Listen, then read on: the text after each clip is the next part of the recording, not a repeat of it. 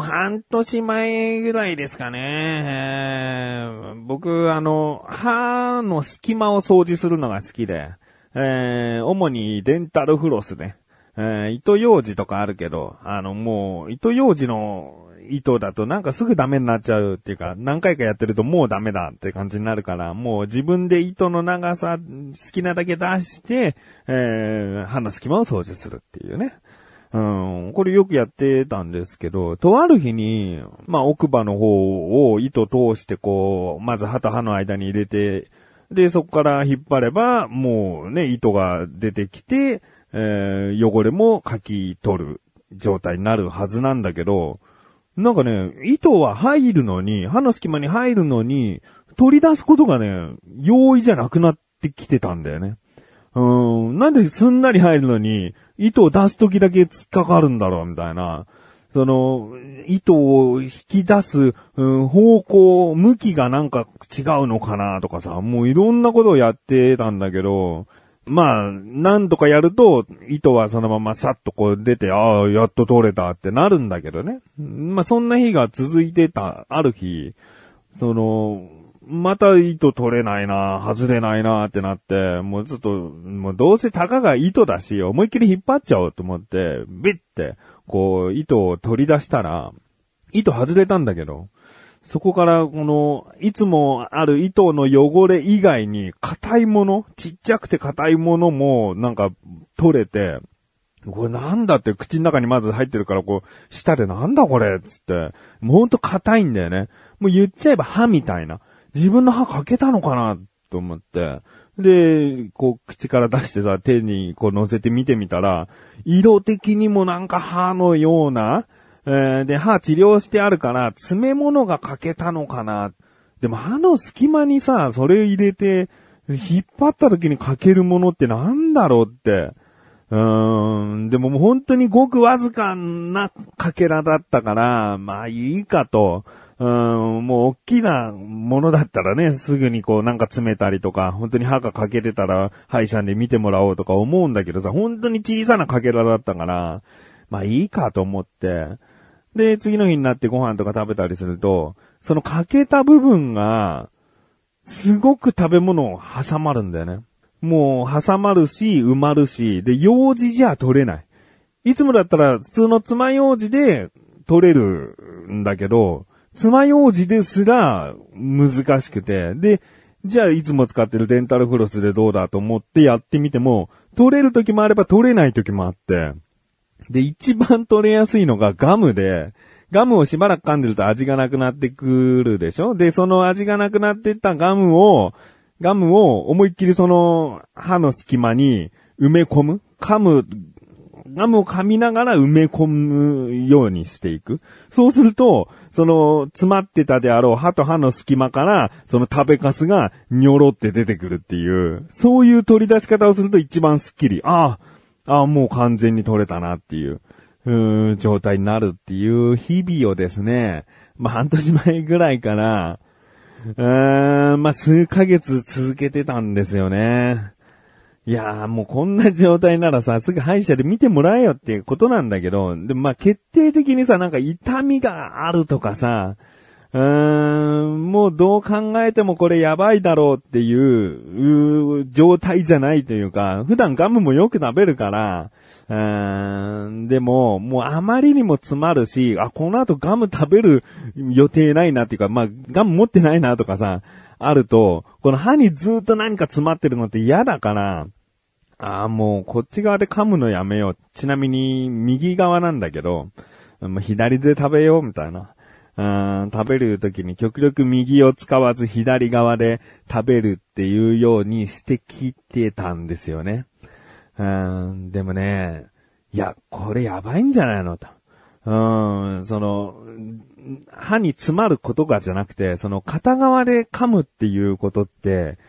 やばいんじゃないの調べてみたら、変素尺っていうもう名前もあるんだよね。こう、聞き顎みたいなものがあって、で、もう人それぞれで右左どっちでよくものを噛むかっていうのが、まあ、あるにはあるんだけど、一番いいのは、やはりこう、平等に、うん、両方の、うん、顎を使って、え奥歯を使って食べることが好ましいと。この変咀嚼になると、まあ、いろいろと問題があるらしくて、もう、単純に歯の寿命がね、その使ってる側の方のが早く、寿命が来ちゃうとか、あと、まあ、本当に体全体のバランスを噛むことで保っている部分もあって、頭痛とか肩こりとかそういった症状にもつながったり、あと、まあ、顔が歪むというか、うん、口が片方だけ口角上がっちゃってるみたいな、うーん、人とかたまにいますよね。うん、だそういう人ももしかしたら変装尺が原因かもしれないとかいうぐらい、もういろんな、こう体とかに影響が出ちゃうんだよね。うん、だからこれやばいと思って、で別に本当に痛みもないんだけど、歯医者に行って、すいません、つってもう結構前なんですけど、歯が欠けちゃって、で、そこによくこう物が詰まっちゃうので、なんか、まあ、歯を一旦見てもらった上で、なんか詰めてもらえないですかねって相談したら、あ、じゃあ一回、こうちょっとね、全体的に歯見てみましょうってことになって。で、そこの部分を見てもらったら、虫歯になってて。で、どうやら、あの、歯と歯の間の、もう間の奥から横から虫歯になってた。だから、鏡とか自分で見てもわからない。もうそこで結構広がってたらしくて、どうやらね、こうデンタルフロスが、こう、もともとこう入れるのが簡単だけど抜くのが難しくなってたっていう時点でもう歯が穴開いちゃって、それで突っかかってたんじゃないかって。こう、お医者さんが言ってて、ああ、そうだったんですね、と僕は、まあ、虫歯になるとショックでね、ああ、そうなのかと、歯磨きしてたけど、ダメだったか、とって、がっかりしつつも、じゃあ治療お願いしますって言って。で、結構、まあ、もうね、奥、歯の横からだったけど、神経の方まで行っちゃってたのかなだからもう、麻酔してさ、神経抜いてさ、結構な虫歯よ。うん、もう何回か通って消毒して状態見てっていうのを繰り返した上で最終的に詰めるっていうことをしてね、今もう完治したんですけど。まあ、痛みがあったらさ、あー虫歯だって思ってさ、いけたのに、痛みないって困るよね。で、神経まで行っちゃってんのに痛みなかったっていうのがもう、なんだよっていうね。うんなのでまあ歯でね、ちょっと気になるなとか、あ、そういえば変咀嚼してるなとかね。まあいろいろと思うところがある方は、えー気をつけてください。ということで、最近作った美味しい食べ物の話をしたいと思っている自分がお送りします。菊池さんのなだらか向上心。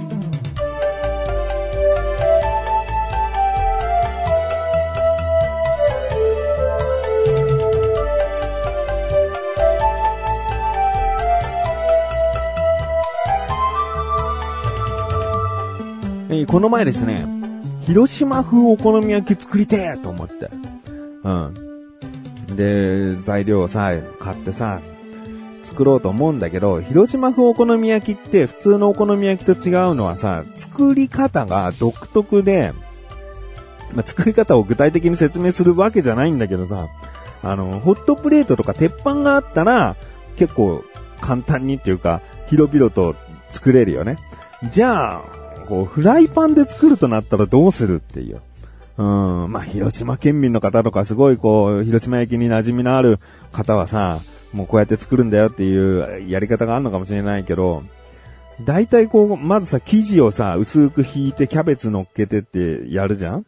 で、その後、生地をさーっと軽くかけて、ひっくり返して、片方で目玉焼き焼いて、で、焼きそば乗っけて、目玉焼きの方に焼きそば乗っけて、で、そのキャベツが下になってる生地を、そーっと焼きそばの上に乗せるっていう、これ広島焼きだよね。僕がこう、うーん、お祭りの屋台とかで見てるとそういう作り方をよく見かけてたんで、多分こんな感じだと思うんですけど、そういうやり方じゃん。ってことは、こう片方で目玉焼き焼いて焼きそば乗っけてってやった時に、まずもうフライパン2つ必要なわけだよね。ああ、これ、なかなか難しいんだなと。ホットプレート出せば、ね、あの、大きく使えば、そう、さっとね、横移動とか簡単にできるんだけど、うん、僕はちょっと頭の中でいろいろシミュレーションして、まず、生地を薄く引いたらキャベツ乗っけて、で、まあ、とろろ昆布とか、あの、揚げ玉とか乗っけてね。で、生地をまたさーっとちょっと軽くね、キャベツにかけて、で、豚肉を引いて、で、そこからですね、もう一個のフライパンを用意して、そこで目玉焼きを焼くのではなく、そこの温めたフライパンを、その今焼いているフライパンの上にまず覆いかぶせて、ひっくり返すことによって、えー、豚肉とキャベツが下になった状態で、えー、焼けるわけだよね。で、空いたフライパンの方に卵を落として、あらかじめ作っておいた焼きそばを乗っけて、で、えー、もう下に豚肉引いてあるから、もう片方の方のフライパンは。豚肉を引いてあるってことは油がよく出て、カリカリになって、スライドさせやすい状態になってるんだよね。だからそれをうまくフライパンで、さっと。結局ここはフライパンでさっとやるしかないんだけど、さっとスライドさせることで、見事にね、広島焼きができたんですよ。うーん、いや、いや、やればできるもんだなと思ってね。うん、もうフライパン一面を使うからさ、もうでっかい広島焼きが毎回できるんだけど、まあ、うち家族4人で、一番下が小学校1年生の男の子だけども、その大きい広島焼き3つ作ったらもうみんな家族全員お腹いっぱいになったね。うん、いや、もう、また作りたいなとか思ってさ。でも、一個だけね、こう、反省したポイントがあって、キャベツなんだよね。キャベツ僕、もう、千切りで、細かければ細かいほどいいといいとというか、うん、自分の好みとして細かければ細かいほど美味しいと思ってたから、あの、キャベツスライサーを使ってね、こう、キャベツを千切りしてたんだよね。で、そうするとさ、とんかつ屋さんとかに出てくる本当にこう薄いさ、細かい綺麗なさ、キャベツの千切りができて、うわこれこれとか思ってたんだけど、広島焼きには、ある程度の、まあ5ミリぐらいは、えー、キャベツの千切りとしての大きさは必要かなって思いましたね。あんまりにもね、綺麗な細かい千切りキャベツだと、もうなんかキャベツの塊みたいになっちゃうんだよね。広島焼きにすると。中で蒸してるからさ、こうなんかもっさりしちゃってるっていうか、空気が入ってないような。うーん、だから、なんか食感も、モスモス、モスモスした感じになっちゃって。だから次はもう、あ、これはやっぱりちゃんと千切りは自分の包丁で、えー、きちんとやった方がいいんだなっていうことは、次回への反省だなと。また次も作りてーと思ってさ。で、子供たちに、え、どうだった？広島焼きつって。美味しいつって。いやだろうと思ってさ。じゃあ、いつものお好み焼きと、今日のお好み焼き。次はどっちがいいつって。いつものお好み焼き。結構、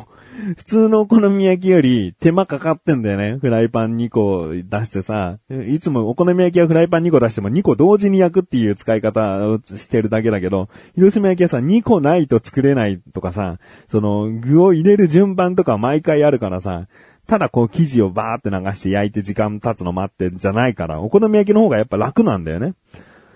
いや、そうか。手間と子供の好みは比例しないなってこともね、勉強になりました。だから当分、広島駅は作りませんけど。